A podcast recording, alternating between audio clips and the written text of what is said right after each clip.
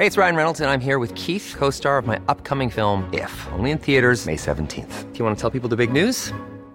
All right, I'll do. Sign up now and you'll get unlimited for $15 a month in six months of Paramount Plus Essential Plan on us. Mintmobile.com slash switch. Upfront payment of $45 equivalent to $15 per month. Unlimited over 40 gigabytes per month. Face lower speeds. Videos at 480p. Active Mint customers by 531.24 get six months of Paramount Plus Essential Plan. Auto renews after six months. Offer ends May 31st, 2024. Separate Paramount Plus registration required. Terms and conditions apply if rated PG. Heraldo Podcast. Un lugar para tus oídos. Noticias del Heraldo de México.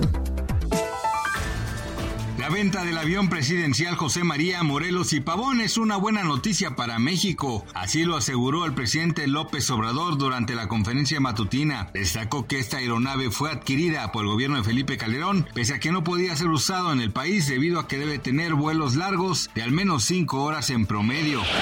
Pero programada para las 9 horas del martes 25 de abril, la audiencia de Francisco Garduño, titular del Instituto Nacional de Migración que estaba prevista para ese viernes. El funcionario federal comparecerá ante la Fiscalía General de la República por el incendio del pasado 27 de marzo, donde murieron 40 migrantes en Ciudad Juárez, Chihuahua.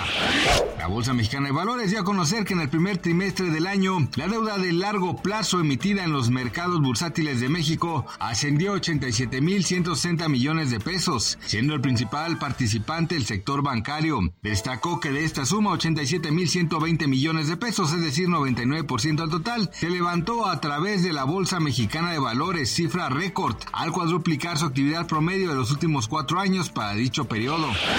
El viceprimer ministro británico Dominic Raab anunció este viernes su dimisión después de que un informe independiente determinara que acosó moralmente a funcionarios del actual gabinete. Esto es un revés para el actual dirigente del país europeo, pues era uno de los aliados más cercanos de Rishi Sunak. Gracias por escucharnos, les informó José Alberto García. Noticias del Heraldo de México.